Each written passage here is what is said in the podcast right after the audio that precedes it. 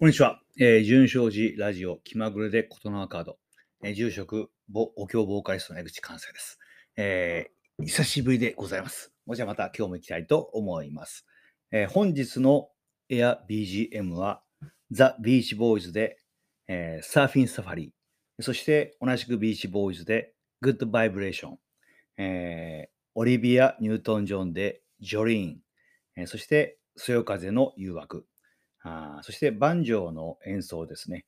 えー、12 year old 12歳の女の子、ウィロー・オズボーンで Dear Old Dixie、えー、そして突然のバンジョーセッション with 白田淳二、えー、サザン・ソルジャー以上を、えー、246 7曲で参りたいと思います。それではミュージックスタート。えー、改めましてこんにちは。純正寺ラジオえー、住職、お経防会ストの江口寛生です。あそれでは今日のことのカード参りたいと思います、えー、今日はですね、別理による人間の悲しみの底には人間であることの悲しみが流れている。別理による人間の悲しみの底には人間であることの悲しみが流れている。えー、藤井新章さん、正人さんかな。えー、西光寺のご住職ですね。読んでみましょう。時に人は問うてみても答えようのないことを問わずに折れない時があります。とりわけ愛する人との別れは頭で分かっていてもなぜなんだとその死を問わずには折れません。私たちは人間である以上必ずこの別れの悲しみに立ち尽くさざるを得ないのでしょう。人間にはどのような知識をもってしてでも間に合わないことがあります。人間であるがゆえに避けることのできない悲しみを誰しもが持つ。それは人間であることの悲しみと言えます。別理による人間の悲しみの底には人間であることの悲しみが流れています。阿弥陀仏の代碑は人間であるがゆえに誰もが持たざるを得ない悲しみの上にかけられているものです。ということですね。ちょっと難しいですね。難しいですけども、まあ、まさにその通りですね。あ人間であるからこそ、別離の悲しみというのを、ものすごく感じてしまうでしょうね。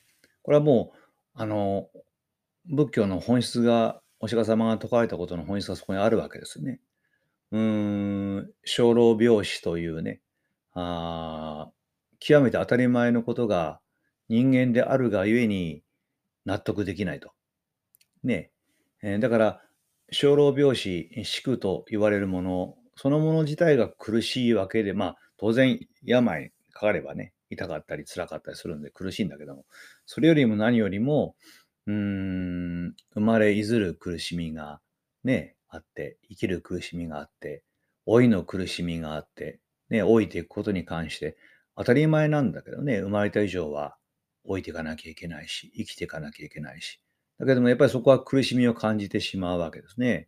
病、病もね、確かに病気そのものだったりとか、怪我だったりとか、そういう痛みや苦しみはあるんですけども、それ以上にやっぱりそれの病に対する不安であるとかね、恐怖心であるとか、あそういうものがあるんだと思うんですね。そして最後は死ですよね。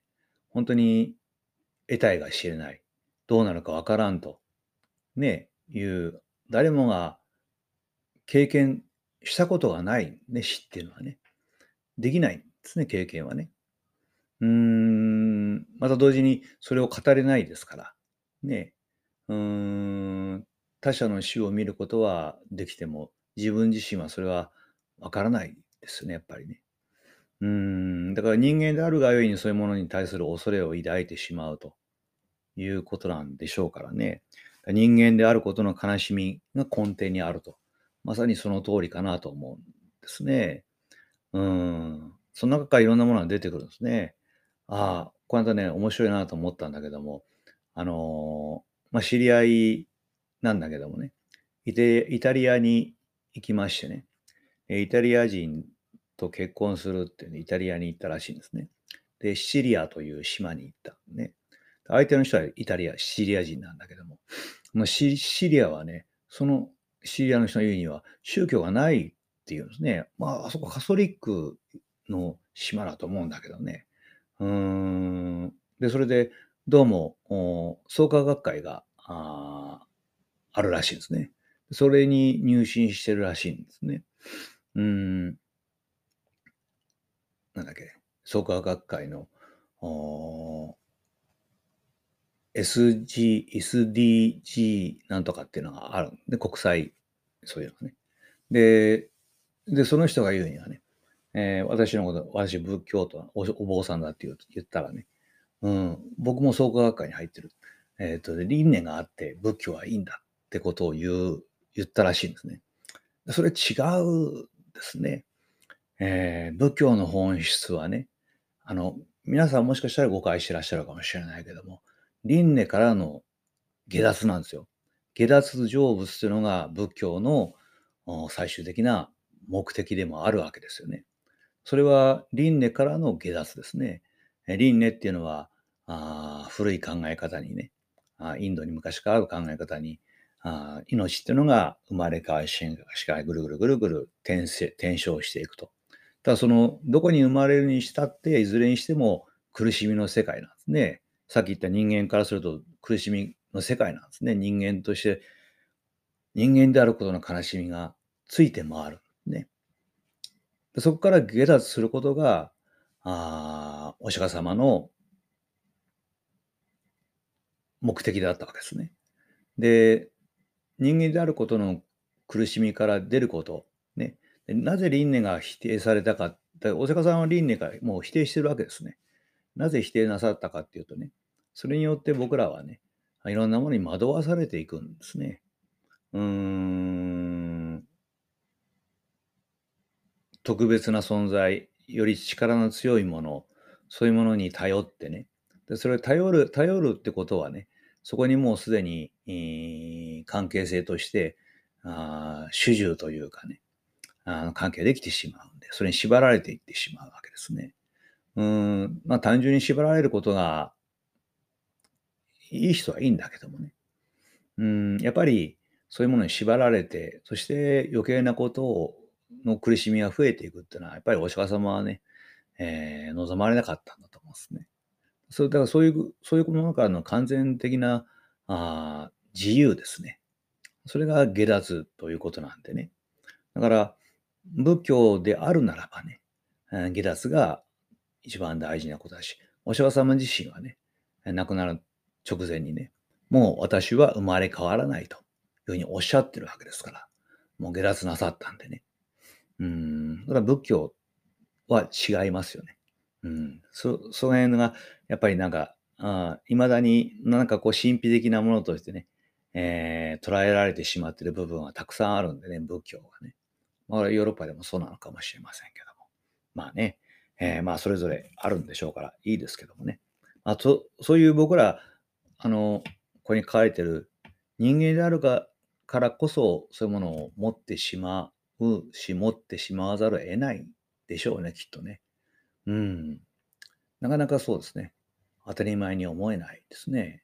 あの、この間もちょっとお話したかもしれませんけども、娘がね、えー、フランスに留学することになって、もう来週の金曜日、来週1週間後には、うん、フランスに行くんだけども、今住んでるつくばのマンションというかね、部屋を引き払ってね、えー、引き払ったわけです。この間ね、えー、昨日、一昨日とちょっと引っ越しの手伝いをしてましてね。うーん、つくばにはね、本当によく行きましたね。前にも言った通り、夜中、あ僕はドライブ大好きな、車運転するの大好きなんでね、えー、車でつくばまでよく何回も行きましたね。うーん、あ、これで当分もうここに来ることないなと思うとなんかこう寂しい気がしましたね。だってつくば行ったって夜中に行って、娘を送って行って、まず、もし、迎えに行ってと、うん、そこに滞在するわけでもないし、ね、たまにまあその辺の店に入ったりもしましたけども、ほとんどもう往復だけ車運転してるだけって言うんだけども、それでもやっぱり通い慣れた道とかね、あ通い慣れた風景っていうのが、あ、これ当分もうこれ見ることないんだなと思う。なんか寂しい気がしましたね。うーん、多分そんなこと感じるのも人間だけなんでしょうね、きっとね。えー、懐かしいとかねあ。そういう思いっていうのは人間であるからこそ持つものなんでしょうね。ありふれた日常の風景が変わっていくっていうのは、そういうことなのかなと思ってますね。あまた、前にも言った通り、私は、まあ、母がね、えー、なかなか、あ、くせ者なんで、うーん、ほとほと困ってた部分もあるんですね。ところが、あやっぱり先週木曜日にね、えー、朝、まあ、副住職、弟がお寺に来たら、あ動けなくなっててね、動けなくなってたら、まあ夜中に自分で手洗いに立とうと思って、尻文字とついちゃったらしくて、まそれからもう動けない状態でいたみたいでね。うーん、その動けない母見てると、本当哀れだ、かわいそうだなと思った部分もありますし、と同時に救急車すぐ呼んでね、弟が呼んで、で、病院に、運ばれちゃったわけですよ。ただもう、あの、付き添い、弟が救急車で付き添って行ったんだけども、えー、病棟に入る直前で、あ、もうここまでですってパッと言われて、でそれ以来もう母とは会えないですね。で、結局手術をするということになったんだけども、その主治医と話す時も、まあ、主治医とは直接話をしましたけども、病棟には行かれなかったですし、で、病院にで様子聞こうかなと思って電話するんだけど、やっぱりもう全然繋がらないんですね、病院の電話って今ね。うん、繋がらないんで、様子を聞くこともできないんでね。うーん、なん、なんかそれもね、えー、わびしいもんだなと。ああれほど、まあ、とっとと、ああ往生してくれと。あとっとと亡く死んでくれりゃいいのになと思うこともあるほどね、えー、あったんですけどね。これでもやっぱり、うん、突然こうパッと、あね、今まで、まあ二人で、弟と二人で食事の支度したり何やらしてたものが、突然まあなくなってしまってね。うん。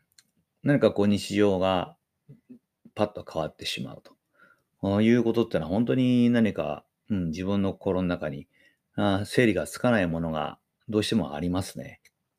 うん。これは人間であることの悲しみなのかもしれない。これ自分自身もそうですよね。うん。だんだんだんだん、本当にこの夏はね、疲れましたね。うーん。まあ、本当に今までないぐらい暑い日が続いたってこともあるんだけども、うん。お参りにね、一軒お参りすると、本当その後、どっと疲れが出、出ましたね。あ、もうこんそんそそういうことなんだなと。年を取ってきたんだなって思うんだけども。だけどそれもやっぱり、うん、それまでということをついつい考えてしまう。ね今まではこんなことなかったよなってのを考えてしまうと、なんかこう、うん、わびしい気になったり、寂しい気になったりもしますよね。うん。これは人間ならではかもしれないですね。うん。面白いなと思いますね。うん、これ、そうですね。別離による人間の悲しみの底には、人間であることの悲しみが流れていると。ね。そうですね。人間であること。ね。人間であることってやっぱり考えなきゃいけないですよ。と思いますね。僕もずっと考えて、うん、るつもりでいたけど考えてなかったのかもしれないし。うん、だけど、これは考えていく必要があるんでしょうね。人間であることということはね。まあ、特にこれからはね、えー、それが問われていくのかもしれないですね。えー、ありがとうございました。さて、今日はですね、えー、お便りをいただいております。えー、常連の新田市長からありがとうございます。えー、リクエストをお送りします。この頃は暇なせいか、はたまた年のせいかあ、昔のある場面がパッと頭に浮かんでくることが時々あります。30年ぐらい前にアメリカ・ケンタッキー州に長期出張をしていたことがありました。英語も苦手で人付き合いも良くないので、休みの日には時間を持て余していました。テレビは英語でよくわからないので、ラジオで音楽を聴くことが多かったです。ブロブルーグラス、ブルーグラスラジオか、ラジオブ、ラジオブルーグラスか、うろ覚えなのですが、そういうラジオを聴くことが多かったの多かったです。その中で演奏されていたバンジョーを聴きたくなって YouTube で探してみました。その中からの3曲です。懐かしく聴きました。えー、これが、えー、12 year, 12 year old, We Row Willow Osborne。あの、12歳の女の子がバンジョーを弾いてますね。えー、Dear Old Dixie っていう曲ですね。そして、えー、これは楽器屋さんでやってるのかな？突然のバンジョーセッション with 白田淳二、はい。全部 YouTube です。であとはサザンソルジャー。あなかなか渋い、えー、レコードのジャケットがあ出てます。あこれも渋いですね。あの、バンジョーは僕もすごく懐かしく聴きましたね。あの、大学時代にね、あ部活の物質スト、物質ト、まあ、関西ではボックスって呼んでたんだけど、ボックストってのがあって、あそこで、まあ、僕は演劇研究会にいたんだけども、あの、割にその物質の端っこの方にえ物質があって、で、すぐ外に階段の踊り場が、踊り場があってね、そこでアメリカ民謡研究会、アメミンっていうのがあって、あ彼らがよく本当にバンジョーを毎日毎日、朝から晩までね、えー、書き鳴らして歌を歌ってましたね。うん。あ、それ聞いて、あ、すごい懐かしいなと思いましたね。あの、うん。ありがとうございました。さて、他にリクエストはなかったんで、自分で選んでみましたけども、オリビア・ニュートン・ジョンが亡くなってしまってね。うん。これも、そうですね。僕、オリビア・ニュートン・ジョンはね、中学1年の時に、あの、ぐらいですね。それぐらいの時に、ジョリーンっていう曲がすごく流行ってね。これはあの、夕方のラジオなんかでも普通に流れてましたね。日本で大ヒットした曲なんですね。でそれが本当に、えー、なんだろうな。中1の頃の僕にはとっても色っぽい声でね、ジョリーン、ジョリーンって、え歌う曲が。あ早速もうすぐにレコード屋さんに行ってシングル版を買った覚えがあります。で、そのジョリーン、割にこれテンポのいい曲なんで、ね、えー、切ない感じはあるんだけど、そこからオリビア・ニュートン・ジョンっていう人のことを知って、で、少し遡っていくんですね。で、そよ風の誘惑っていうカントリー、とかそっちの方向の曲をその後に聴くようになって、順番は逆になったんですね。えー、ジョリーの新しかったんだけど、知らなかったんでね。それが実はカントリーの方がとっても良くて、えー、オリビア・ニュートン・ジョンは未だにずっと、うーん、まあ、レコードを持ってましたけども、その後 CD にして、あ未だによく聴いていたんで、あとても残念ですね。えー、これもさっきのあれじゃないけども、人間であるからこそ、そういうことを感じるのかもしれない。寂しいなと思うことを感じるのかもしれませんね。そして、えー、ザ・ビーチ・ボーイス、えー、サーフィン・サファリとグッド・バイブレーション。サーフィン・サファリはね、アメリカン・グラフィティっていう映画の中に出てくるんですね。うん、アメリカン・グラフィティっていうのは、あの、1962年か3年の映画ですけども、えー、あ、違う、1972年か。それぐらいの映画なんですね。で、10 years old、10年前、君は何をしてたかっていうのが確かサブタイトルにアメリカではついてたと思いますね。で、曲、すごく、あの、当時の1950年代後半から60年代の頭にかけてのヒットソングがすごく曲流れるね。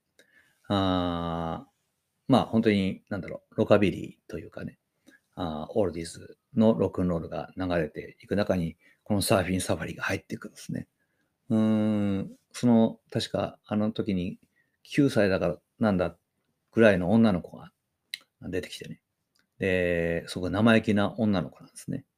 うーん、その女の子が、まあ、このサーフィンサあ、その女の子と、そして、えー、もう20、20歳ぐらいなるのかな。うん、ビッグ・ジョーンっていう、うん、すごくかっこいい不良が出てきてね。で、その不良と、その9歳の女の子の話を、が面白くて、えーこのサーフィンサファリがね、車、うん、車を運転してる時に流れる。ね。どうする ?9 歳の女の子が、この曲かっこいいよね、みたいなことを言う。そうすると、その二十歳ぐらいの男の子がね、んななんだこんな軽々しい、えー、軽すぎるだろ、この曲は、みたいなことを言ってるのが出てくる。これはサーフィンサファリですね。えー、まあ確かに、あの、オールディーズのロックンロールの中に入ると、ちょっと異質な感じが当時、えー、感じられましたね。うん。だけど、その後ビーチボーイズってのは大活躍をしていくわけですね。まあ、ある意味ビートルズのライバルとしてね。だから、あこの2曲目のグッドバイブレーションっていうのは、あビーチボーイズが、まあ、サーフィンと車の音楽でものすごくこう、ね、ポップス、ポップな曲で、えー、売れてる中で、えー、突然、あの、ペットサウンズっていう、あものすごく凝ったレコードを出すんですね。うん、その中に入ってる。で、これはもう、ある意味ビートルズにも影響を与えて、えー、このペットサウンズが出た後にビートルズは、あサージェント・ペッパーズ・ロンリー・ハート・クラブ・バンドっていう、あまたすごく変わったね、えー、実験的なアルバムを出していくわけですね。うん、そういう意味では、このビザ・ビーチ・ボーイズ、えー、とても面白いバンドですよね。で、未だに活躍をしていますよね。うん。えー、その後、ちょっとこれも聞いていただけると面白いかなと思っています。えー、さて、本当に、えー、この6月、8月ももうじき終わろうとしています。うん、今年はね、この帽子を買いましてね、あの、お墓が暑すぎてどうにもならないんで、墓前のお経がね。で、今までね、あの、サンド傘とかね、えー、そういう編み傘みたいのとかね、あ日傘だとか、いろいろ試してみたんですね。まあ、当然手で持つ傘ってのは雨の時は、まあ、しょうがない使ってますけども、やっぱりお勤めしづらいんでね、両手開かないんでね、片手使えないんで。あで、また、サンド傘とか、昔は日本が、日本である傘っていうのは、こう、顎紐を止めるんですね。顎紐を止めてしまうとね、顎が動かしづらいですね。そうすると、僕ら、あの、お経を務めるとき、やっぱり口を動かさなきゃいけないんでね。うん特に私の場合は、あ口バカバカ開けてお経をお勧めすることが多いんで、ああ、弱ったなと思って。でたまたま、あの、近くのね、えー、洋服屋さんにね、うん、これ飾ってあって。で、それで、ああれ、これいいなと思ってね。で、ふと思ったのは、昔、男はつらいよっていう映画にね、嵐勘十郎が出てて、で、あれ殿様とかの、うーん、藩主のね、末裔の役で出てまして、でその殿様があ真夏にね、きちんと着物和服を着て、そして、えー、こういう帽子をね、えー、かぶって歩いてる姿が映つ。ああ、そういえば昔はね、明治大正の子っていうのは和服に、え、こういう帽子をかぶってる人が多かったよなと思って。だったら、まあ、お勤めの時にかぶってもいいんじゃねえかと思って、えー、それでこれを買ってみました。なかなかいいでしょう。あの、衣に着てても結構そんな違和感ないです。と自分では思ってる。自分で違和感ないと思ってかぶってりゃね、えー、まあ、旗で見てる人もそんなに違和感を感じないと思うんでね。まあ、そこのところは、あ勢いでやっていく感じですね。えー、まあ、そういうことで今回はこの帽子をかぶってやっています。さて、えー、もうじき夏も終わりに近づいてきていますよね。この後、今日も今、この部屋は28度ぐらいなのかな。エアコンいらないですね。もう本当に暑かったんでね、ずっとね。ちょっと涼しく感じるぐらいですね。だけど、まだまだね、えー、残暑が厳しいことと思いますんで、皆様ぜひね、これから、これから夏バテってくるらしいですね。うん、ちょっと涼しくなったりすると、夏の疲れが出てくるんでね、ぜひともお体にはどう十分お気をつけてお過ごしいただければなと思っています。あでは、また来週、できればね、来週放送したいと思います。ありがとうございました。えー、純正寺ラジオでは皆様のご意見、ご批判、ご希望、そして感想を求めております。また、AirBGM のリクエストももあ求めております。ぜひよろしくお願いいたします。えー、ありがとうございました。